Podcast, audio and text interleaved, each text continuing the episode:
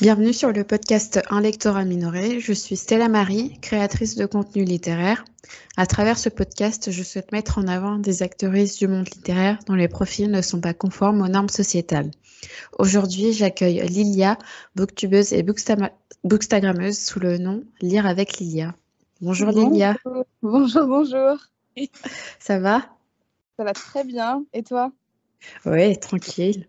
Bah, merci d'avoir accepté euh, ma demande de participation pour mon podcast. Merci beaucoup d'avoir pensé à moi. Euh, c'est une très belle euh, initiative, je trouve. Donc, euh, je suis très contente d'en faire partie. Merci. D'abord, dans un premier temps, est-ce que tu peux te présenter pour les auditrices qui nous écoutent, s'il te plaît?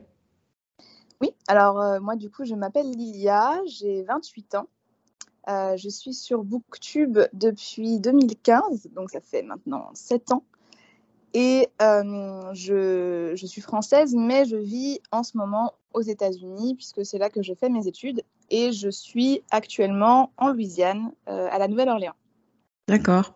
Et donc avant ça, euh, tu as, toujours grandi, enfin, tu es née en France, tu as grandi en France Ouais, c'est ça. Je suis née en France, dans l'est de la France, un, un, petit village. Moi, à la base, je suis campagnarde.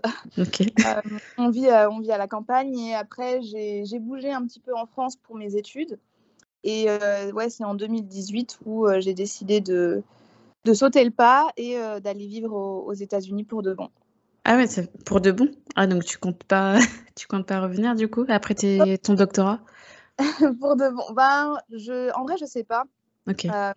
Là oui, donc en ce moment du coup je fais un doctorat, je suis dans, je suis en troisième année de doctorat.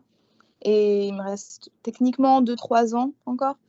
Je ne sais pas du tout où le vent va m'emmener et j'aime bien l'idée d'être euh, libre et de, de, pouvoir bouger comme je le souhaite. J'ai pas vraiment d'attache aux États-Unis. Mmh.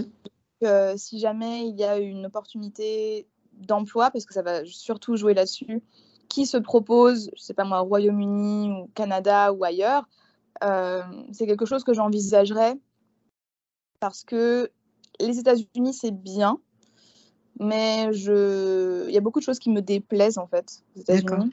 Et, et euh, du coup, je suis... ouais, non, en fait, je suis pas sûre de vouloir passer ma vie ici.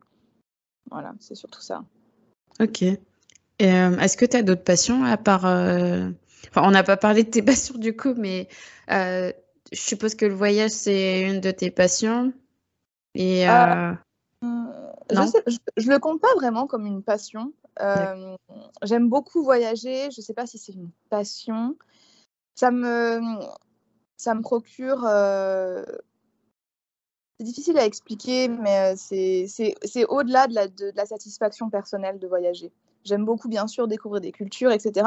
Mais le fait de me mettre dans des situations où je dois me débrouiller toute seule, parce que tu vois, déménager aux États-Unis, c'était plus qu'un voyage. C'était oui, oui, là, oui. C'était un changement de vie radical, c'était mm. euh, euh, un, un, saut dans le vide un peu. Donc c'est et je me suis rendu compte avec les années que bien sûr j'aime bien voyager une ou deux semaines et après rentrer, mais surtout que j'aime bien me mettre dans des situations un peu extrêmes entre guillemets mm. où euh, où je suis confrontée à moi-même et que je dois me, me débrouiller toute ouais, seule. pas tes repères. Voilà, c'est ça en fait. Parce que j'aime trop euh, voir comment je réagis dans certaines situations et, euh, et surtout constater qu'à chaque fois j'arrive à m'en sortir. Et c'est là que je puise euh, beaucoup d'amour propre et de satisfaction personnelle. Bah, c'est très honorable en tout cas. après, moi, c'est un peu quelque chose que j'ai vécu aussi. Je suis partie vivre en Allemagne, en Espagne, en Belgique. Enfin, j'ai fait un peu le tour de l'Europe et ouais, je comprends un peu tes, ta, ta sensation de, bien-être et, d'autosatisfaction T'es partie dans le, dans le cadre de tes études ou? Euh, Oui, pour l'Allemagne euh, et l'Espagne, oui. J'étais. Je suis partie en master 1. Mhm. J'ai fait six mois en Allemagne et deux mois à Madrid pour un job d'été en laboratoire. Et puis après mes études, je suis partie vivre en Belgique euh, un an. Super. Et à chaque fois, tu, tu te débrouillais par rapport à la langue, la culture? Euh, bah oui, parce que j'avais pas trop le choix. Enfin, en Allemagne, euh, alors euh, j'avais des bases d'allemand, mais je parlais pas couramment. Donc, puis comme j'étais partie dans le cadre d'un Erasmus, on pouvait tous parler anglais mm. plus ou moins. Donc, je me débrouillais comme ça en parlant anglais et en ayant, on va dire, les, formules de politesse en allemand, quoi, quand je me déplaçais à l'extérieur. L'Espagne, je n'en connaissais pas un mot. enfin, l'espagnol, du coup, pareil, je parlais anglais. J'avais euh, deux, trois mots euh, pour euh, la politesse, mais voilà, c'est tout quoi. Mhm. Mais j'étais avec des, des, amis qui parlaient, qui avaient des, des, bases, on va dire, plus solides que moi, donc ça va. Ouais. Et la Belgique, j'étais dans la partie flamande, donc je parlais pas le flamand non plus. Et bah, je parlais, ouais, je communiquais en anglais en fait. C'est l'anglais qui m'a sauvé. Ouais. Et, et, pour la Belgique, pourquoi cette partie-là de la Belgique? Euh, Parce que j'ai trouvé du travail là-bas. Enfin, c'est, plus ou moins ouais, le travail qui, qui guide aussi mes déplacements. Donc, euh, mmh. j'avais, je suis partie vers un volontariat international en entreprise. Et, euh, et j'ai trouvé du travail qui, qui, correspondait à ce que je voulais et à, à la formation que j'avais eue avant. D'accord. Voilà. Alors, on va en revenir à toi un peu plus. Euh, on va parler de ton activité euh, de, de bookstubeuse et de booktagrammeuse. Mhm. Donc, tu as commencé par euh, ouvrir ta chaîne YouTube avant ton compte Instagram, c'est ça? Oui, c'est ça. Ok. Et pourquoi tu as choisi YouTube pour créer du contenu littéraire? Alors, il n'y a, a, pas beaucoup de personnes qui savent ça, mais en fait, moi, YouTube, j'y suis depuis depuis que je suis en troisième, en fait. Ah, euh, d'accord. ouais, ouais. Euh, à l'époque, bon, j'avais 15-16 euh, ans, on faisait des vidéos de musique avec ma meilleure amie de l'époque. Mmh. On était toutes les deux chanteuses et on, faisait des reprises. Et, et moi, j'avais lancé l'idée donc de, de, faire. En plus, ça, ça, marchait très bien à l'époque, les, les, reprises. On appelait ça des covers, tu sais. Oui, oui. Ça marchait très bien à l'époque. Du coup, bah, on, on, se filmait avec la, la, caméra de l'ordinateur et on, a ouvert une chaîne YouTube. qu'on a gardé quelques années. Après, bon, bah, l'amitié s'est terminée et on a pris des, des chemins différents. Mais pendant plusieurs années, moi, après, j'ai continué toute seule. J'avais acheté du matériel, euh, micro, etc. Euh, je m'enregistrais, bref. Mm. Et en fait, euh, en 2015, c'est l'année où, où ça commençait un peu à, à devenir bancal au niveau professionnel pour moi. Ah, d'accord. Et, et, du coup, bah, c'est là que j'ai repris la lecture, parce que la lecture a toujours été une passion. Je m'étais arrêtée pendant quelques temps, pendant quelques années. En 2015, ça a repris et j'avais toujours cette envie de, partager avec les gens, euh, enfin de partager avec des gens parce que j'avais personne dans mon entourage immédiat qui pouvait réellement parler de lecture avec moi. Et du coup, bah, YouTube s'est un peu imposé comme la solution la plus évidente puisque j'avais toujours été sur YouTube. Donc, euh, en fait, je crois que je connaissais même pas tant que ça Booktube. Je, je me suis mmh. vraiment lancée sur, euh, dans la communauté sans vraiment la connaître. Et c'est une fois que j'ai commencé à faire des vidéos que j'ai commencé à regarder les vidéos des autres. Et c'est pour ça que ça, c'était pas, pour moi, c'était le choix logique vu que YouTube, ça avait toujours été une plateforme que j'avais euh, que j'avais aimée. Ouais, c'est là où tu te sentais le plus à l'aise et puis tu avais déjà quelques codes entre guillemets avec les formats que tu proposais avant. Ouais, ouais, totalement. J'avais pas peur de la caméra, je connaissais un peu le montage, comment ça fonctionnait. Donc, euh, ouais, non, pas, pas, peur du tout, quoi. Et tu as commencé avec quoi euh, au début euh, sur YouTube? Enfin, quel, quel type de vidéo? Je crois que c'était des bilans lecture. Je crois que ma, vraiment ma toute, toute première vidéo, ça a, été, ça a été un bilan lecture. Et après, ça a été un book haul. Ça a été, ouais, c'était ça. Et après, je me souviens que j'avais fait une vidéo sur un livre qui m'avait retourné un peu le cerveau. C'était un livre de Guillaume Musso, je sais plus, je, je me souviens plus du titre. Et j'avais fait une vidéo là-dessus. Mais, euh, mes premières vidéos n'étaient pas, euh, pas très originales, mais euh, je crois que c'est ça aussi qui m'a aidé à me faire connaître parce que je me souviens maintenant qu'on en parle que ma toute première vidéo avait été pas mal, pas mal regardée et pas mal commentée par, par la communauté. Donc, ouais, j'ai commencé avec un bilan lecture. Ouais, c'est les formats un peu classiques, euh, mhm. enfin, qu'on retrouve encore aujourd'hui, hein, malgré tout. Euh. Ouais, qui marche toujours bien. Mm. Ouais, comment tu l'expliques que même en, en 7 ans, euh, tu peux, si tu as envie de te lancer sur dans la communauté littéraire, tu comment ça se fait qu'en t'appuyant sur des classiques, tu peux tout aussi bien marcher? Alors, je dirais pas tout aussi bien enfin, ouais, peut-être peut-être pas tout aussi bien marcher, mais au moins avoir une certaine visibilité dès le début. Je pense que alors Aujourd'hui, c'est beaucoup plus compliqué. Hein. à, l'époque, il y avait une place à se faire en 2015.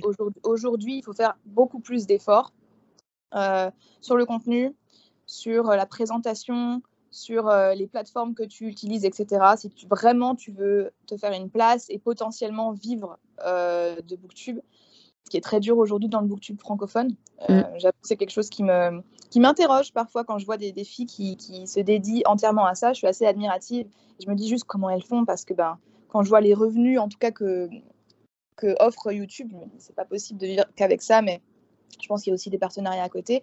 Mais bref, tout ça pour dire qu'aujourd'hui, euh, il y a effectivement des, des, des formats de vidéos qui, qui, qui fonctionnent, qui, qui, sont des, un peu des repères qui permettent de te, de te créer ton identité et de faire ta place dans la communauté Booktube. Donc, je pense tout de suite au book, au book haul mm. et au bilan lecture. Par contre, je suis convaincue qu'aujourd'hui, si quelqu'un veut se lancer euh, dans l'aventure Booktube, il va falloir être plus créatif. Enfin, innovant. proposer des choses innovantes qui sont plus en accord avec ce que les gens veulent regarder aujourd'hui. Tu vois, je, pense à TikTok, donc des petits formats, des trucs un petit peu euh, euh, qui attirent l'œil, tout ça. Aujourd'hui, faire uniquement, je pense, hein, faire uniquement des bilans lecture et des book hauls, ce serait pas suffisant pour, qu'une personne fasse sa, fasse sa place. Mais quand je pense par exemple à, à Séverine de la chaîne Il est bien ce livre, que j'aime beaucoup, Séverine a une communauté qu'elle s'est forgée depuis des années. Séverine ne fait pas spécialement des, des vidéos euh, hyper, hyper novatrices, mais ce qu'elle fait, ça marche. Et les gens mmh. adorent, et moi-même, j'adore parce que justement, elle est là depuis plusieurs années et que ben, les gens la suivent, surtout pour sa personnalité et parce qu'on lui fait confiance. Il faut être régulier et être assez authentique. Euh. Ah oui, ça c'est. Si tu viens avec des intentions derrière, euh, ça se remarque, je pense. Ah, je sais pas si ça se remarque. Je pense que ça se remarque si tu t'adresses, si tu commences à t'adresser à la personne. Euh, comment dire directement, quoi. Si tu essayes un peu de creuser. Ouais, en, en, commentaire et en. Et en, ouais, c'est ça. Ouais, ouais, ça, ouais peut-être à ce niveau-là, ouais. La, la régularité, c'est clairement primordial parce mmh. que bah, l'algorithme te, te, te, te, cache sinon. L'authenticité. T'es pas sûr? Je suis pas sûre. Ouais, je suis pas sûre parce que je, je, sais pas si tout le monde dans la communauté euh, Booktube ou Bookstar est authentique. Ouais, c'est ça que tu ouais, tu peux pas savoir. Ouais, c'est non, je peux, peux pas je peux pas savoir. Euh, mm. Les gens que je suis et les gens que j'apprécie, pour moi le sont. Mm. Après, Après, tu les connais pas dans la vraie vie. Euh. Enfin, peut-être pas tous. Peut-être tu me diras. Ouais. Toi, si tu t'es fait des. Bah d'ailleurs, ouais, on peut y venir. si euh, si tu t'es fait des amis euh, en 7 ans quand même, euh, c'est. Mm. Enfin, je crois que tu es une des. Parmi les personnes que j'ai interviewées, tu es la plus ancienne, je crois. C'est vrai? C'est ouais. en 7 ans, il y, en a eu du monde. ça a beaucoup circulé, ouais. c'est, il y a eu, il y a, moi, il y a eu que du bon.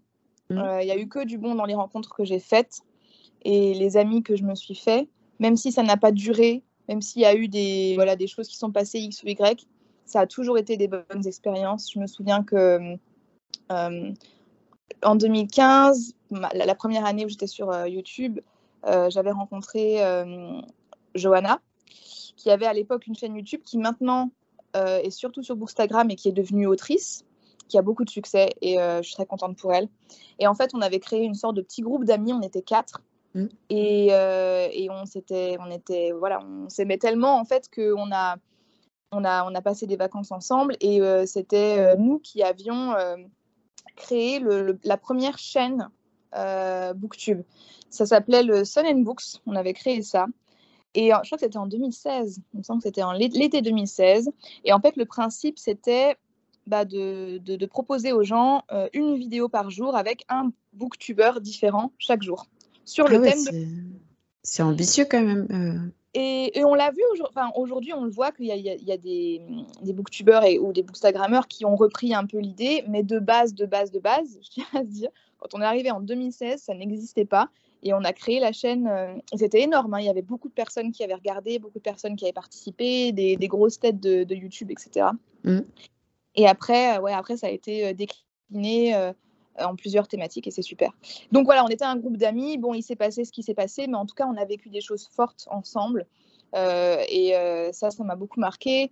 Il y a eu aussi, bon, on, me voit, donc je ne vais, pas, voilà, vais pas le cacher, on me voit dans, faire des vidéos avec elle, avec Louise, de, euh, je sais plus comment s'appelait sa chaîne. Euh, j'ai oublié parce que du coup, elle est, elle est, plus active sur YouTube. Mais voilà, ça, ça a été une, une fille que, que je j'ai que tenue en estime pendant très longtemps. Mmh. Et encore aujourd'hui, euh, voilà, je pense à Marion de la chaîne Marion de, de, la, de du Bookstagram. Ouais, je t'entends souvent parler d'elle. Ouais, ouais, ouais on, on, on s'est rencontrés en 2020, on a commencé à parler en 2020 et bah, pendant le confinement. Et en fait, on a, ouais, on a tissé une amitié euh, toutes les deux et on a, on a vécu beaucoup de choses ensemble. Et c'est voilà, une fille que j'adore. On s'est déjà vu plusieurs fois en, vrai. Je passe du temps chez elle et tout. Donc, euh, ouais, moi, c'est vrai que c'est pas toujours des amitiés pérennes, mais c'est pas nécessairement des mauvaises expériences non plus. Tu vois ce que je veux dire? C'est ça reste des belles, euh, des belles rencontres et je regrette absolument rien. Et j'ai pas eu de mauvaises expériences, je crois pas. Et il y a même des personnes que je n'ai jamais vues en vrai euh, avec qui j'ai eu l'occasion de parler et d'échanger, que j'aime beaucoup. Je pense à Cédric, euh, Cédric Armen, je pense à Emma de la Bouquinade, euh, le compte Instagram Book, Rosenbooks, je crois. Enfin bref, voilà, il y a eu beaucoup de personnes. il y a eu beaucoup de personnes que j'ai rencontrées et à chaque fois c'était positif. Ok, bah cool, si tu peux, enfin si tu as des bons liens avec notre mm. créateur de contenu, Ouais, c'est vrai que c'est top. Euh, d'ailleurs, pour revenir en, termes de, création, euh, j'ai remarqué que ces derniers temps, euh, tu liais beaucoup, tu liais vachement, enfin du coup, enfin tu liais vachement, non, mais tu mentionnais vachement tes, ta formation dans l'enseignement supérieur parce que c'est une enfin une grosse partie de ta vie euh, en ce moment, je suppose. Mhm. Et euh, du coup, euh, est-ce que tu peux détailler un peu bah, ta formation mhm.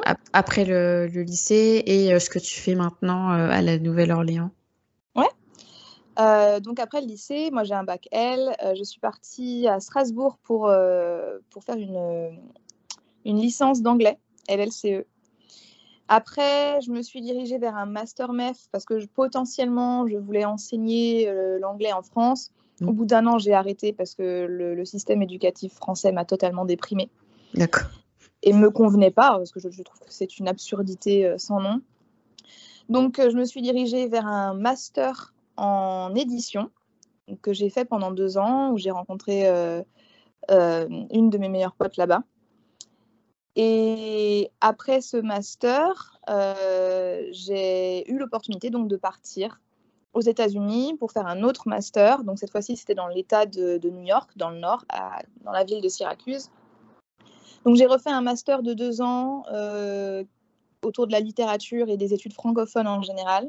Mmh. Et à la fin de ce master, alors que j'avais plus l'intention de faire d'études et que j'étais un petit peu saoulée par, euh, par tout ça, je me suis finalement dit pourquoi pas continuer en fait, voilà, j'aime bien la recherche, j'aime bien écrire.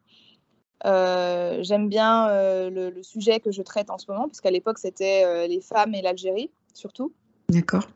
Et donc, j'ai commencé à, postuler à des doctorats aux États-Unis, à plusieurs universités, et j'ai fait mon choix. Et ça s'est arrêté sur donc, la Nouvelle-Orléans, l'université de Tulane. Et donc, euh, je suis euh, actuellement, donc je travaille dans ce département-là, dans le département français à Tulane. Et euh, moi, ce que je fais là en ce moment, c'est des recherches sur des, des, notions liées à l'immigration, à la guerre des mémoires, aux descendants de la guerre d'Algérie et à des questions liées à l'identité, mais aussi au, au, traumatisme que cause le, la, le colonialisme. Et, ah, c'est des thématiques hyper touchantes. Ouais, c'est assez, c'est très dur. Franchement, c'est là en ce moment, ça va un peu mieux, mais j'ai eu une période il y a quelques semaines où j'étais vraiment dans une dans une vague creuse, tu vois, où j'étais en mode je, c'est, dur pour moi mm. de, de, lire tout ça parce que je suis concernée. C'est, c'est ça me ça me touche personnellement et lire des choses, des témoignages, des c'est, très très très mentalement mm. c'est assez c'est vraiment drainant. Et euh, au-delà du fait qu'un doctorat soit fatigant et soit, soit, très. Ça demande énormément de, travail et de discipline. Le fait que j'ai choisi un, sujet qui me touche et me concerne, ça rajoute vraiment une sorte de charge mentale qui est parfois difficile à gérer. Voilà. Mais ça me plaît. Voilà, ça me plaît. Je me, franchement, je me plains pas. J'ai beaucoup de chance. Et comment tu... Euh, déjà pour en revenir euh, au master, euh, comment tu comparais... Est-ce que le, système éducatif français et, comment dire, états-unien est comparable Et quels points positifs et négatifs tu vois aux deux? C'est compar... Alors il y a moins, y a moins de, de cours aux États-Unis dans le master. Moi, mon master, par exemple, le premier semestre, alors ça s'organise en semestre, mais je crois que c'était pareil en France. Le mm. premier semestre, j'avais quelque chose comme trois cours, trois, quatre cours. Ah oui, c'est tout Ok. Ah oui, voilà. ça, c'est une des différences majeures. Euh, après, niveau devoir, par contre, tu as moins de cours, mais tu as beaucoup plus de devoirs. Investissement personnel. Ouais, ouais, ouais, ouais, ça restait quand même très, euh, mine de rien, hein. ça restait très, euh, très drainant. Euh, une, des, une des choses que j'ai remarqué qui m'a un peu frappée, c'est la manière dont les professeurs interagissaient avec nous. Puisque bah, en France, on a vraiment une éducation avec une hiérarchie qui est très marquée. Mm. Euh, on n'a pas l'habitude d'avoir des compliments de la part des, des professeurs. On, on, a une notation qui favorise euh, la. Comment je peux dire une notation où en fait ce que tu fais de bien ne compte pas, c'est ce que, ce que tu fais de mal qui va déterminer si tu as une bonne note ou pas. Mm.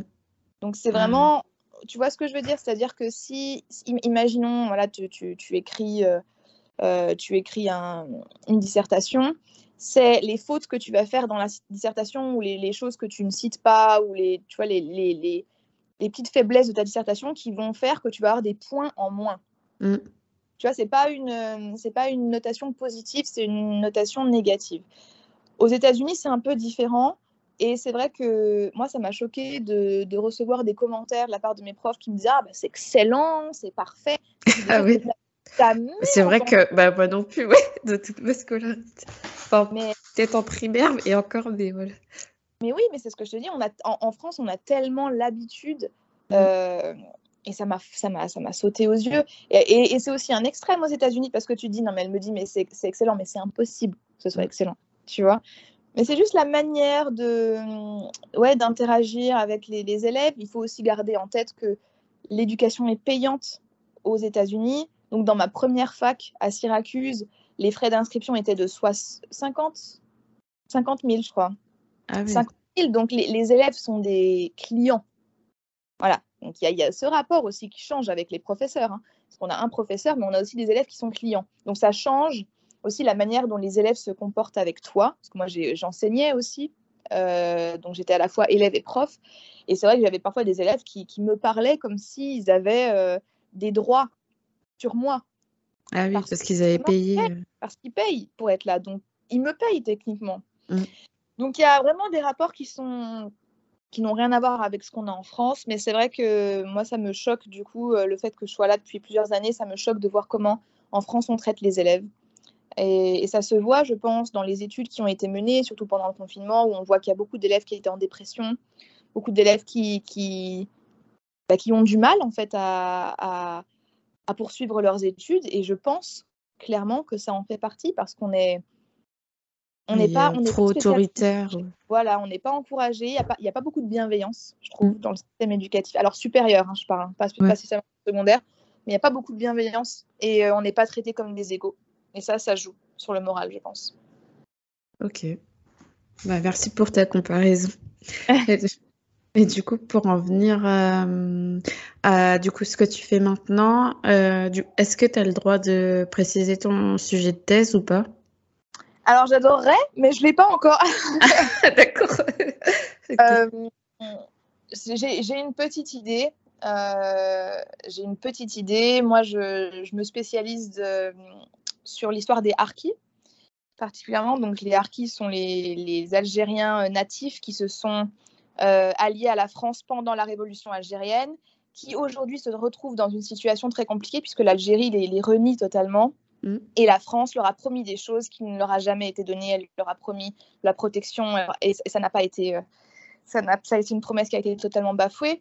Et aujourd'hui, en fait, en France, on parle de, de guerre des mémoires, puisque ben, les historiens constate qu'il y a une sorte de qu'il y a des tensions entre les différents groupes qui sont issus de la guerre d'Algérie. Donc je pense aux Pieds Noirs, aux mm. Harkis justement, aux, euh, aux descendants euh, bah, d'immigrés algériens. Voilà, il y a et, et, chaque groupe, selon les historiens, se, euh, se place en victime et veut favoriser son histoire par rapport à celle des autres. Et moi, je m'intéresse à ça. Voilà, je m'intéresse aux tensions qui se déroule en ce moment en France. Donc c'est très très euh, très très moderne, très contemporain. Ah ouais, c'est actuel, ok. Ouais, c'est un peu délicat à gérer parce qu'il y a des ramifications euh, sociales, il y a des ramifications historiques bien entendu, euh, psychiatriques puisqu'on parle de traumatisme aussi générationnel. Donc comment est-ce que ça se joue aujourd'hui? Quels sont quels sont les enjeux?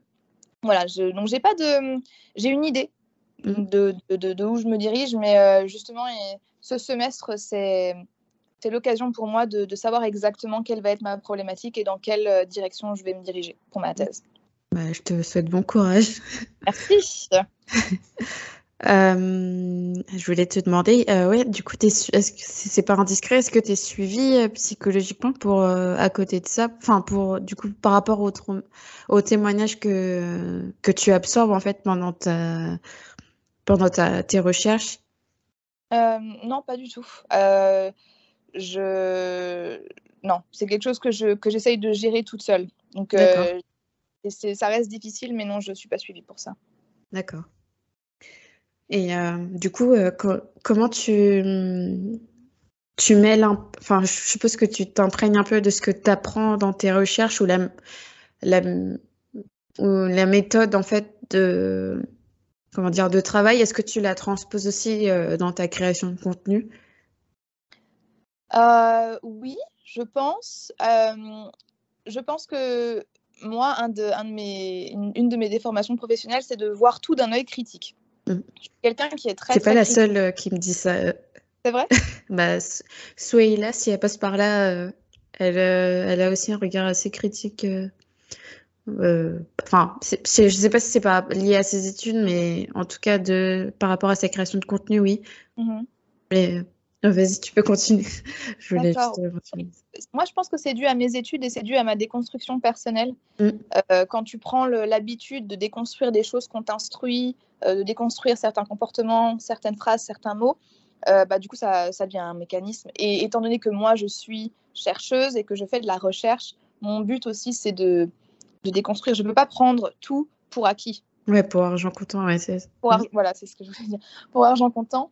Donc, euh, et, c'est quelque chose que je fais pas mal euh, dans, du coup, dans, mes lectures. Et pas spécialement volontairement d'ailleurs, mais, euh, mais c'est pour ça que je suis parfois très critique sur certains livres. Mm. je pense notamment à des livres de romance qui, moi, à chaque fois mérissent le poil parce que je retrouve des choses qui, qui sont tellement à l'opposé de ce que de, de, de, mes valeurs et de ce que je pense être bon mm. que du bah, euh, automatiquement, ça se répercute dans mes vidéos, j'en parle, je suis critique. Je pense que cet aspect-là se retrouve vachement dans mon contenu. Oui, c'est ce que je remarque euh, quand tu fais tes chroniques de livres, euh, tu argumentes vachement. Enfin, c'est ça se distingue vachement de ce que moi j'ai enfin de pas ce que j'ai l'habitude de regarder mais de ce que j'ai l'habitude de voir passer en mode oh j'aime bien les personnages machin toi tu vas vraiment au cœur de, de l'intrigue et de la psychologie des personnages et du coup, euh, ouais, j'aime bien comment tu comment tu euh, comment tu chroniques en fait euh, tes livres. Merci, ça me fait ça me fait très plaisir. Je pense que, que... c'est quelque chose qui est important pour moi, tu vois, de d'avoir d'apporter un petit côté éducatif mm. en fait. Ouais, c'est ça, c'est un peu de la prévention et ouais, de l'éducation. Mais Ouais, c'est pas quelque chose qu'on qu'on voit souvent, enfin, même que ce soit dans les chroniques YouTube ou Insta. euh. Mm. Et euh, est-ce que tu consommes euh, de- du contenu littéraire? Et si Oui, sous quelle plateforme? oui, je consomme du contenu littéraire. Je suis quelques comptes sur Bookstagram. Je continue à suivre des, des comptes YouTube. Alors, je, j'ai, j'essaye en fait de découvrir des nouveaux comptes, mais je t'avoue que je suis beaucoup des personnes euh, qui sont là depuis un petit moment D'accord. et parce que j'ai l'habitude.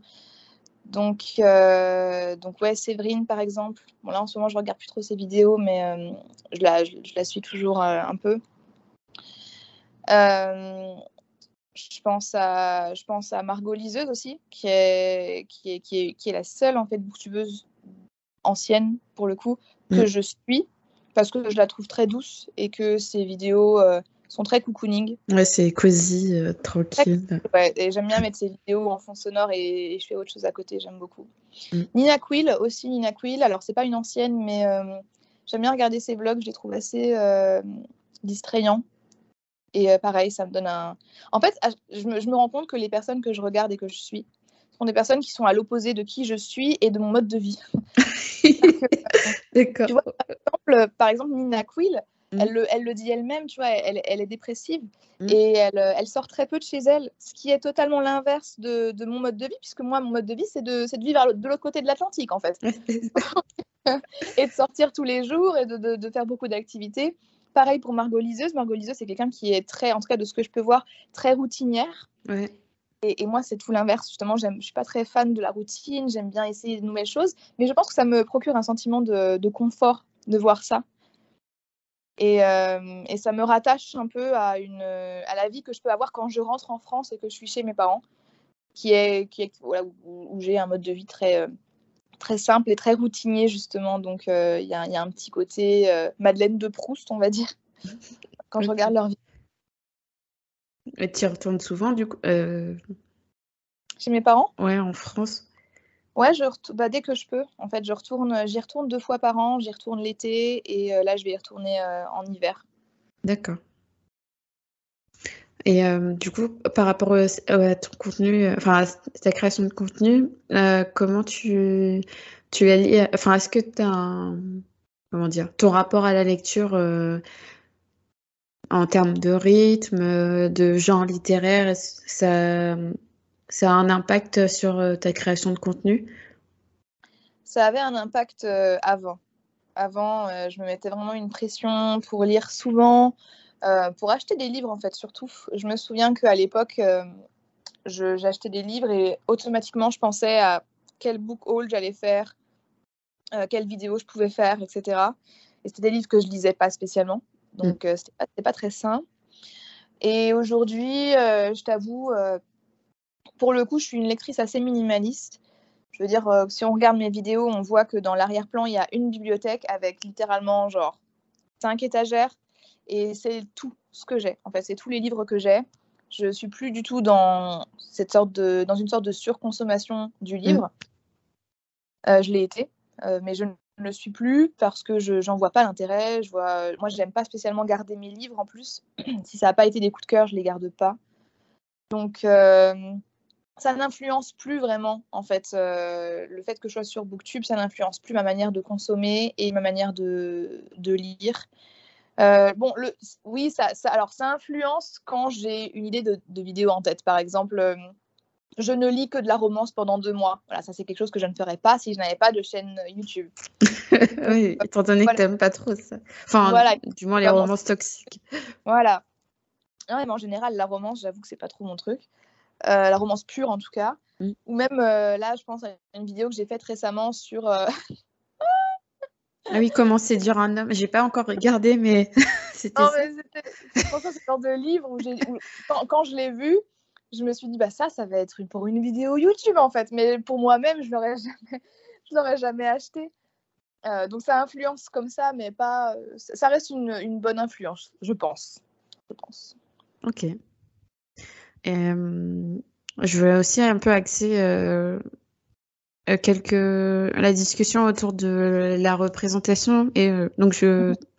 tu es d'origine algérienne et est-ce que enfin en tant que femme minorisée tu t'es déjà sentie représentée dans la communauté littéraire en termes de soit au sein des créateurs, soit au sein euh, des livres que tu as, l'habitude de lire Est-ce que c'est quelque chose euh, que tu recherches activement? Euh, pour, pour, pour te divertir, entre guillemets, quand tu lis de la fiction, mais pas forcément par rapport à tes études, du coup, là, forcément, c'est lié, mais... Mm. Je pense que je recherchais de la représentation quand moi-même je me cherchais identitairement parlant. Mm. Aujourd'hui, je ne recherche plus ça. Il y, a une côté, il y a un côté de moi qui ne recherche plus parce que j'ai un peu abandonné. Donc, pour ah répondre, à, ta question, pour répondre à ta question, non, je ne me sens pas représentée. Mm. Et il y a un autre côté de moi qui ne, le qui ne le recherche plus parce que je me suis trouvée. Parce que je sais qui je suis et que je n'ai plus besoin de repères. Je n'ai plus besoin de, de ça, de représenter. Je ne me sens pas représentée euh, dans les livres. Après, au sein de la communauté, je, je ne connais pas tout le monde. Donc, mm. euh, je j'ai trouvé des filles comme Ajar de la chaîne Ajaride que j'aime beaucoup, qui est marocaine et euh, qui a à peu près les mêmes, euh, le même engagement euh, activiste, militant que moi. Donc c'est une fille à qui je fais totalement confiance au niveau des, lectures.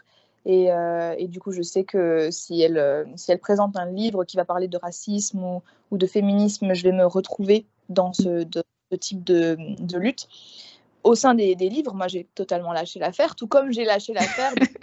c'est triste, je te jure, c'est triste. Ouais, La vérité. Et tout comme j'ai lâché l'affaire euh, de, de, me voir représentée dans, dans, des films ou dans, mm. ou dans, euh, dans des dessins animés, quoi. Je, je, aujourd'hui, je retrouve en fait des, des, essais écrits par des femmes algériennes, franco-algériennes, euh, qui, qui, écrivent en français, ça je le retrouve, mais je suis incapable aujourd'hui de te donner un titre de livre euh, de fiction mm. qui met en scène une héroïne euh, franco-algérienne. Voilà, quelque chose de young adulte par exemple. Je ne sais même pas si ça existe. Enfin, voilà, Totalement incapable. Et mm. j'aimerais tellement, ça j'adorerais, tu vois, j'adorerais lire un livre young adulte qui se passe un peu en Algérie et tout, et, euh, et c'est de la fiction, et c'est des. Enfin, ce serait génial, mais je. Mm. J'en ai aucun en tête là. Tu vois? Donc j'ai. Ah non, j'ai lâché l'affaire. ah ouais, ça y est. Ok. Ouais, c'est triste. Euh, le... Enfin, la manière dont évolue euh, ouais, l'édition française. Euh. Ouais, je sais, je sais pas si c'est parce que peut-être qu'il y a ce genre de livre, il y a certainement ce genre de livre qui est publié en Algérie. Je suis sûre qu'il va y avoir de la fiction avec des héroïnes et des héros qui sont algériens et ça se passe en Algérie. Ça n'a rien à voir avec du mm. Militantisme antiraciste, etc. Parce que moi, à chaque fois que je lis ça, c'est il y a un militantisme derrière. Il y a mm. une intention derrière et ça, ça reste des, même si c'est de la fiction, ça reste des, des, des, choses avec un but. Je pense à Asia Djebar, qui est, qui est une des plus grandes autrices algériennes, qui était une des plus grandes autrices algériennes. Euh, elle a écrit beaucoup d'œuvres de fiction, mais à, chaque fois, ça parlait des femmes, ça parlait de la guerre d'Algérie. Il y avait toujours quelque chose derrière, il y avait toujours une intention. C'est ce qu'on disait. Pardon, excuse-moi de te couper on disait avec d'autres invités que quand on quand on voyait des œuvres euh, de fiction avec des minorités, euh, fallait toujours qu'il y ait un combat ou mm, mm. un truc hyper poignant derrière, alors que nous on veut juste euh, se divertir quoi. Exactement. La fiction pour de la fiction, je je n'en connais pas. en tout cas, qui concerne l'Algérie et encore moins une, une, une, franco-algérienne. Ce serait encore encore plus demandé, là, je pense. Donc, euh. ok. Et tu trouves ça aux, États-Unis ou pas? Non, ah ben non. aux, États-Unis, quand, quand, je parle de l'Algérie, il faut. Enfin, comment ils voient ouais, leur regard sur euh, les ah, personnes d'Afrique du Nord ah, mais ils... ils connaissent pas. oh, aux États-Unis, euh, quand je parle d'Algérie, je dois leur expliquer que c'est à côté du Maroc. Le Maroc est très connu aux États-Unis. Ça va, ça ils savent. L'Algérie beaucoup moins parce qu'il n'y a, a, pas eu autant d'immigration. Alors, il y a eu une immigration algérienne, plus au Canada en tout cas. Mm. Il y a eu une immigration algérienne, il y a, une communauté assez importante en Californie, Californie notamment, mais euh, c'est les Marocains surtout les, Marocains séfarades, les Juifs marocains, qui sont, pas mal présents aux États-Unis. Donc, quand ici il y a des restaurants, ça va être des restaurants ouais, marocains, un peu tunisiens. Je sais qu'ici il y a un restaurant tunisien, mais là, dans l'Algérie, j'avoue que c'est pas c'est pas très très présent dans la réalité immédiate en Amérique du Nord en tout cas. Mm. Donc moi, non, je, quand je, te dis, quand je parle d'Algérie, je dois dire, ah, mais c'est en Afrique du Nord, euh, à côté du Maroc. Ah, d'accord. T'es obligé de citer un pays qui n'est pas le tien. Euh. ah oui, bah déjà que, ouais, non, déjà que c'est vrai que en, en dehors de, des États-Unis, ils sont pas très éduqués sur la géographie, c'est vrai. D'accord. Euh, c'est pas qu'un cliché, c'est ça? Ah ouais, ouais. Ok. Et comment tu te sens maintenant euh, au sein de la communauté littéraire euh, Enfin, comment tu t'es senti avant de partir, avant de partir à la, étudier à New York puis à la Nouvelle-Orléans? Enfin, dans l'État de New York, pardon. Et maintenant, enfin maintenant que tu y es en fait, comment tu vois ton évolution Enfin, comment tu te vois Enfin, je sais pas comment expliquer, mais je sais pas comment formuler. Comment je me situe dans la, dans, au sein de la communauté euh, littéraire. Euh, je pense que quand je suis partie, donc c'était en 2018, euh, pour moi, je faisais encore partie de la communauté parce que il y avait une implication personnelle et aussi parce que je publiais de manière assez fréquente. Mm. Aujourd'hui, je me vois, en fait, je me, je me considère, je ne sais pas comment les gens me voient, me perçoivent. Mais moi, pour moi, je ne fais pas partie de la communauté littéraire. C'est-à-dire que je, vois ce qui se passe en ce moment, je vois les, nouvelles têtes qui sortent, mm. euh, je vois les gens qui apparaissent, qui font des choses, et pour moi, je suis tellement loin de ces personnes que, à la fois physiquement, tu vois, mais aussi dans mon contenu, que du coup, bah, j'ai l'impression d'être une meuf. Pas juste une meuf qui fait des vidéos sur les livres. Mm. Je, me, me, je me considère plus comme booktubeuse. Je pense pas, je ne suis pas particulièrement en lien avec les maisons d'édition. Mm. Euh, je, je poste parfois pas. Là, j'ai pas posté depuis un mois. J'ai repris à peine, j'ai à peine repris depuis quelques semaines. Euh, je lis pas autant que les, les booktubeuses ou les bookstagrammeuses que je vois. Mm. Euh, populaire, je lis pas la même chose, j'ai une approche différente du livre, j'ai plus une approche critique, bah, comme on, on, en parlait tout à l'heure, tu vois, mm. une approche critique et, et, moins dans le plaisir. J'essaye, bien sûr, mais... Euh, est-ce que tu as envie de venir avec cette approche critique sur ta chaîne, de proposer ça? Ah, Parce que moi, je pense que c'est... Enfin, moi, c'est ce que j'aimerais avoir et je pense qu'il y a d'autres créatrices de contenu qui, qui n'attendent que ça. Hein. Peut-être qu'elle ne le manifeste pas, mais. C'est ce, que, c'est ce que tu aimerais avoir en tant que, en tant que consommatrice ou en tant que. Euh, oui, c'est D'accord. Parce que toi, tu fais. Tu... Est-ce que tu fais des chroniques? Euh, Oui, j'en fais, euh, moins qu'avant. Mm-hmm. alors, quand j'ai commencé, je t'avoue que je lisais un peu de tout, donc je m'attardais pas forcément sur le sur euh, comment dire la, la, psychologie des personnages. C'était plus euh, une impression de lecture euh, qu'un ouais un avis. Et quand j'ai commencé à orienter mes, mes lectures d'un point de vue représentation, questionnement des normes sociétales, quand j'ai commencé à lire avec des, des livres avec des personnages bah, comme je l'ai mentionné dans mon intro, qui qui sont pas conformes aux normes sociétales, euh, là, j'ai commencé à écrire euh, de manière un peu plus euh, élaborée, entre guillemets. Mm. Je mets des gros guillemets hein, parce que je suis pas forcément quelqu'un qui écrit très bien, mais voilà. Et, et ouais, même dans mon contenu, enfin, je propose, je fais uniquement des sélections avec des livres ayant de la représentation, un voice si possible. En fait, j'ai eu un shift cette année parce que euh, j'en ai eu marre. Je sais pas. Mais ouais, j'avais envie d'avoir euh, pareil un, un, un, regard assez un peu plus critique sur la communauté et pas mm. et pas faire croire aux autres que c'était euh, comment dire parfait, qu'on est dans le monde des bisounours alors qu'il y a plein de dysfonctionnements en fait qui heurtent tout un tas de personnes quoi. Ouais. Et euh, est-ce que du coup, est-ce que tu dis que tu, te diriges plus vers les livres euh, on voice, etc. Est-ce que qu'est-ce que tu penses des, bah, des livres qui ne sont pas on voice, c'est-à-dire qui vont traiter des sujets euh, qui ont attrait à des minorités ou à des, choses spécifiques, mais euh, les, les, auteurs ou les autrices ne sont pas concernés directement. Est-ce que c'est quelque chose qui te dérange ou est-ce que tu peux quand même lire ce genre de euh, Les deux. Alors, je, ça peut je peux être réticente et, et, oser, et oser le lire. Mmh. Mais je vais, mais ma critique va forcément être beaucoup plus euh, sévère en fait, parce que si je sais pas si la personne, enfin moi automatiquement ce que je vais me demander c'est est-ce qu'il y a une euh, une euh, relecture sensible, mm. est-ce qu'il y a à la fin du livre, au début, tout un un répertoire bibliographique. Enfin voilà quoi. Moi je je vais automatiquement penser à des justifications quoi. Mm. Donc, euh, mais je sais pas si cette année j'ai vraiment lu un livre qui n'était pas un voice. Euh, je sais pas. Mais ouais, je vais, je vais être beaucoup plus critique euh, hmm. si je suis avertie, quoi. Parce qu'après, je sais pas forcément toujours si c'est une voice ou pas. Des fois, c'est un peu ambigu. Ouais. Je sais pas.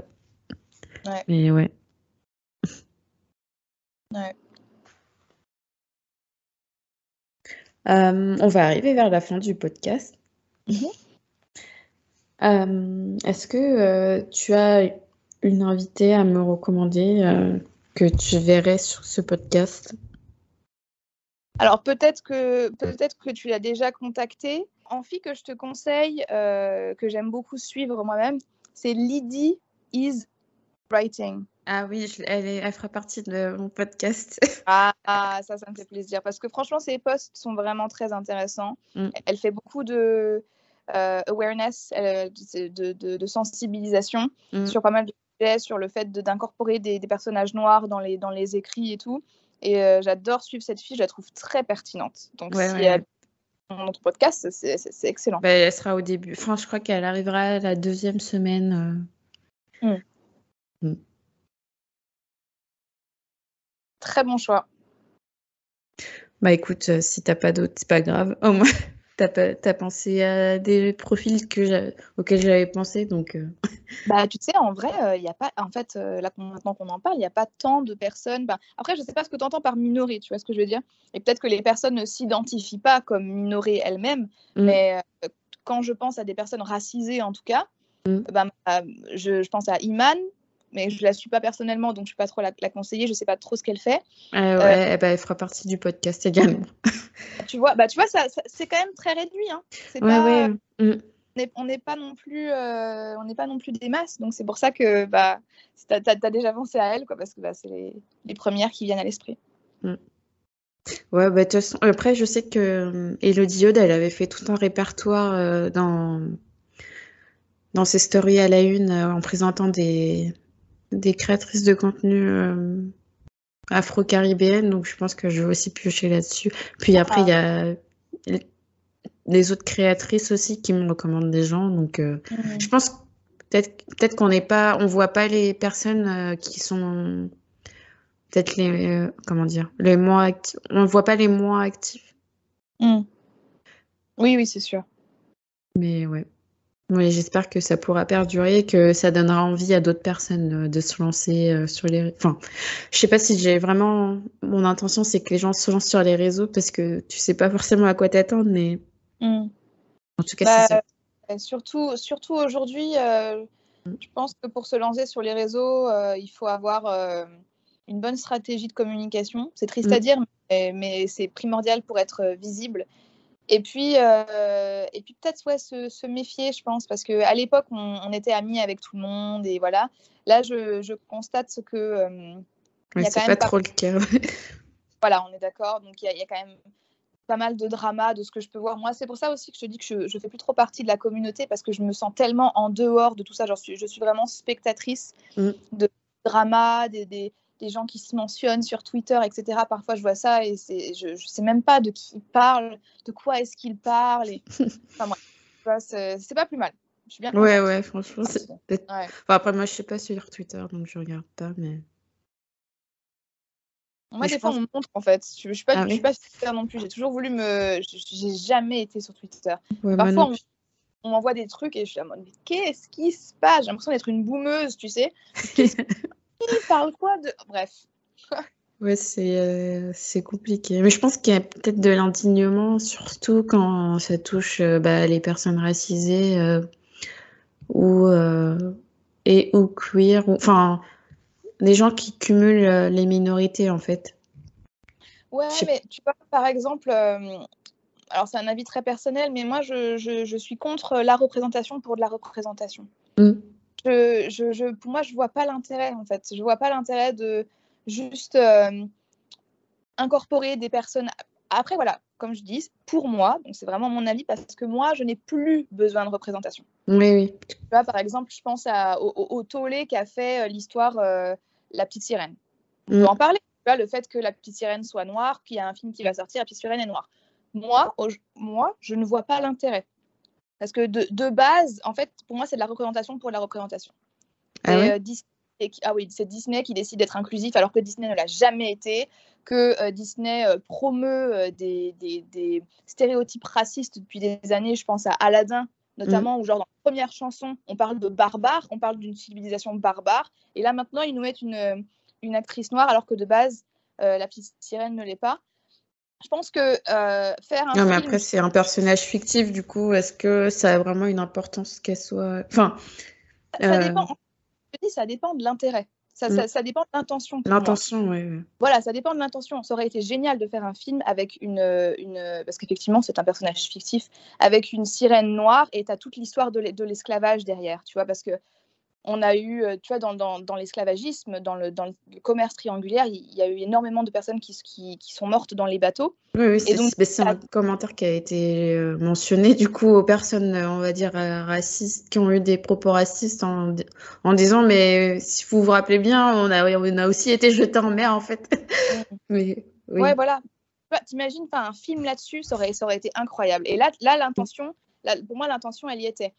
Aujourd'hui, c'est comme ça que je vois la chose, le fait qu'on euh, on ait une, une, petite sirène noire, bah pour moi, j'ai juste l'impression que Disney essaye de, de, se racheter une image. Et c'est ça qui me déplaît. C'est ah, genre. Mm. Tu vois, il n'y a, pas si longtemps que ça, le film Mulan, qui est sorti, donc euh, le, film, hein, y a, je crois que c'est sorti en 2020, euh, on, avait, on avait un film qui était pas du tout pertinent en termes de culture, euh, de, de costumes, etc. Parce que le staff n'avait rien à voir avec cette culture chinoise. On avait un staff totalement blanc. ça, c'était il, y a deux ans. Donc, et, maintenant, et maintenant, Disney prétend être un peu euh, déconstruit et vient. C'est ça. Je pense que c'est une frappe marketing. Euh. Moi, c'est ça qui me dérange. C'est genre. Après, je suis pas une très grande consommatrice de films, donc. C'est utiliser les minorités pour. Mm pour se redorer, euh, une image, Par contre, c'est vrai que quand je vois des vidéos, parce que j'en ai vu beaucoup, de petites filles noires ouais, qui, étaient hyper heureuses, ça, ça, ça fait du, beau baume au cœur. Ça, fait, ça donne énormément de baume au cœur. Mm. Et parce qu'elles, elles en ont besoin. Tu vois, on revient à cette, cette, cette idée d'avoir besoin de représentation. Moi, aujourd'hui, j'en ai plus besoin. Je vois ça d'un œil critique. Je me dis, ouais, ça me dérange pas qu'elles soient noires, je m'en fiche, très sincèrement. Mm. Mais je me dis, pourquoi est-ce qu'ils font ça aujourd'hui alors que. Ouais, tu vois, tu, penses direct à la justification. Euh. Voilà, c'est ça. Mm. Mais c'est vrai qu'en termes de représentation, pour des petites filles, c'est génial. Mm.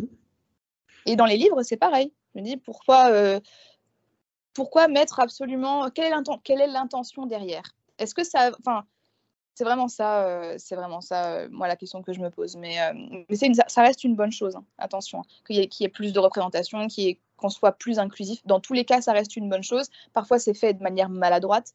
Parfois, il n'y a pas toujours des bonnes intentions, comme dans le cas de Disney, je pense. Mais ça reste une bonne chose, en tout cas pour les, pour les lecteurs et les téléspectateurs qui ont besoin de cette représentation pour se trouver et euh, pour poursuivre leur quête identitaire. Voilà. Bah, sur ce, euh, j'avoue que j'avais, je voulais aussi aborder le, l'aspect un peu d'auteur problématique. Parce que du coup, vu que tu as un regard critique sur la chose, je me dis que ça aurait pu être. Euh, mais après, euh, ouais, on peut quand même en parler. Hein. Enfin, si oui, bien sûr, si tu veux, vas-y. Bah, c'est pas du tout une question que j'avais prévue. Mais est-ce que, ouais, ça, te, ça te dérange, toi, de lire des, des auteurs ou auteurices euh, problématiques parce que tu sais d'avance que tu vas apporter un regard critique sur ta lecture et que tu le fais pas forcément pour le plaisir Ou est-ce que au contraire, euh, tu t'en fiches et, et si t'as pas à émettre, enfin, tu vas pas forcément émettre un, un avis là-dessus, euh, tu le lis parce que tu as, envie, quoi. Euh, c'est quoi problématique pour toi? Ah oui, c'est vrai que ça, je l'ai pas défini. Problématique, c'est dans le sens. Alors, il, y a, il peut y avoir plusieurs, plusieurs aspects. Euh, ça peut être, euh, par exemple, un auteur euh, qui va offenser certaines, certaines communautés dans ses textes. Mm-hmm. ça peut être ouais, un auteur qui va tenir des propos ouais, racistes, transphobes, queerphobes dans ses textes, que ce soit textuellement ou, ou, ou insinué. Ça peut être euh, quelqu'un qui a commis euh, les pires crimes euh, au monde et qui, et qui, et qui soit capable d'être publié. Mm. Ouais, c'est vrai qu'il y a, en fait, il n'y a pas qu'une définition propre. C'est, je regarde, enfin, quand je dis problématique, je regarde souvent l'humain en fait, la, ouais. la personne en elle-même. Comment elle va retranscrire euh, sa personnalité dans son œuvre mm. bah, C'est vrai que problématique, euh, c'est un mot qu'on utilise beaucoup en ce moment, mais euh, c'est, mm. ça dépend énormément de, des gens. Tu vois, ce qui est problématique pour toi ne le sera pas spécialement pour moi et vice-versa. Mm. Moi, ce que j'entends dans ta, dans ta question, et dis-moi si je me trompe, c'est sépares-tu l'œuvre de Oui, plus ou moins, oui. alors, c'est, très, c'est une question très vaste. Pour aller rapidement, je dirais non, je n'aime pas séparer l'œuvre de l'artiste. Euh, parce que bah, je suis chercheuse et que dans le cadre de la recherche, euh, séparer l'œuvre euh, de l'artiste, ça, ça, te, ça te cache tout un, tout un pan de l'œuvre, justement, tu vois. Mm. Connaître, connaître l'artiste, savoir dans quel contexte il a grandi, etc., comment il se place par rapport à un certain sujet, pour moi, c'est primordial dans la recherche. Maintenant, dans le divertissement. Euh, voilà comment je vois la chose. Je pense que c'est pas toujours possible de séparer l'œuvre de l'artiste. Euh, mais ce que j'essaye de faire moi à mon échelle, c'est de ne pas apporter d'argent et de visibilité mm. à des artistes qui sont encore vivants en tout cas. Je pense par exemple à euh, voilà, Hugo, Victor Hugo, on a déjà parlé de choses qu'il avait faites, de choses qu'il avait dites, surtout par rapport aux colonies euh, qui mm. sont extrêmement problématiques. la, réputation de Victor Hugo n'est plus à faire. Elle est, elle est faite, elle est, elle, est, elle est inscrite dans le marbre. Mm. Pareil pour Edgar Allan Poe, qui est un de mes auteurs préférés, qui a marié sa cousine qui avait à l'époque quelque chose comme 13 ou 14 ans. Ah euh, voilà, c'est quelque chose euh, de, de, très problématique aujourd'hui, bien entendu. La réputation d'Edgar Allan Poe n'est plus à faire. Dans le cadre des créateurs euh, et des artistes contemporains qui sont encore vivants et qui bénéficient encore de, de, cette notoriété, je, moi, je, préfère ne pas leur donner de crédit, ne pas mmh. leur donner de visibilité. Donc, je ne vais pas acheter leurs livres, je ne vais pas aller voir leurs films, voilà. Je, je ne vais pas contribuer à leur visibilité, médiatique. C'est comme ça que, que, que moi je, je, vois la chose. Et en plus, je peux m'en passer, très clairement. Euh, c'est pas des et voilà, j'ai pas besoin de voir leurs films, j'ai pas je peux m'en passer et c'est comme ça que je milite personnellement. Mm. Après, c'est une, une, question très. Oui, ça, tu peux en faire un, mémoire dessus. C'est très vaste et chacun, voilà, chacun son truc. Mais moi, je vois pas l'intérêt de séparer. Pourquoi, pourquoi faire en fait? Pourquoi est-ce qu'on veut séparer euh, et, et, souvent, en fait, c'est une carte qu'on offre euh, plus aux hommes qu'aux femmes, j'ai remarqué. Mm. J'ai l'impression, ouais, si, si, une femme, euh, alors j'ai pas d'exemple à te donner, c'est vraiment juste une impression que j'ai eue récemment où je me dis, bah, à chaque fois, c'est une question qu'on se pose dans le cadre d'hommes qui ont, dit, qui ont eu des propos ou qui ont fait des choses atroces. Mais rarement pour les femmes. Tu vois, pour les femmes, on pose beaucoup moins la question de est-ce qu'on leur donne du crédit, est-ce qu'elles méritent l'attention, etc beaucoup plus euh, une carte qu'on accorde aux hommes. Je ne sais pas ce que tu en penses. Euh, je t'avoue que j'ai pas forcément. Enfin, ça m'a pas sauté aux yeux là.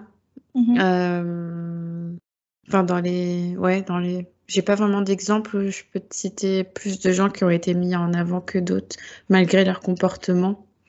Bah, et, juste- sou- et souvent, Moi, je- justement, je peux te citer des hommes pour, euh, pour lesquels le débat de faut-il séparer l'homme de l'artiste?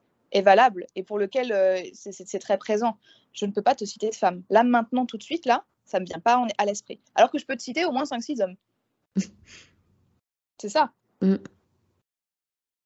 Là, je réfléchis, je- les femmes, je... Je, je, je sais pas, là, tout de suite. Mais par contre, les hommes, oui. Polanski, etc., tu vois. Oui, oui. Voilà. Bah après, euh, là, euh, euh, après, quand artiste contemporaine, je pensais plus à, Oui, par exemple, Sarah Jimas ou. Ah d'accord, je pensais que tu allais dire... Non, en fait, je, je- je retire ce que j'ai dit. Euh, J.K. Rowling, bien sûr. Ah oui, oui, aussi. Tu vois Et Sarah Jimas, pourquoi? Je suis curieuse. Euh, pourquoi? Il y a eu. Euh, en fait, elle a fait une saga où, euh, où il y avait pas mal de, de contenu, euh, de contenu sexuel qui a été. euh, euh, dont le livre ont été, ont été classés en, en, en jeunesse, young, young adulte au lieu d'être classés en adulte. Mais après ça, est-ce que c'est vraiment elle qui l'a décidé ou pas? Je sais pas. Mhm. Euh, qu'est-ce qu'il y a eu d'autre comme avec Sarah Jimas? Euh, il y a eu pas mal euh, d'appropriation culturelle. Ok. Euh, alors honnêtement, je ne saurais pas te donner les, les exemples là en tête. Je sais que Swayla, elle a fait un post dessus Mhm. euh, sur pourquoi. Enfin, elle a cité aussi, ouais, j'ai Christophe et elle a fait un post sur Sarah Jimas. Ok, bah j'irai voir. J'irai me renseigner. Curieuse. Et après, il n'y a pas eu de. Ouais, c'est vrai qu'en femme. J.K. Rowling, c'est vraiment pour moi la Oui. femme qui est, dans la sauce, quoi. Ouais, controversée. euh. Mais est-ce que ça lui sert pas quelque part? Enfin, qu'on parle autant d'elle, que ce soit négativement ou positivement. euh. Ah, là, là- là, pour le coup, je pense pas, tu vois.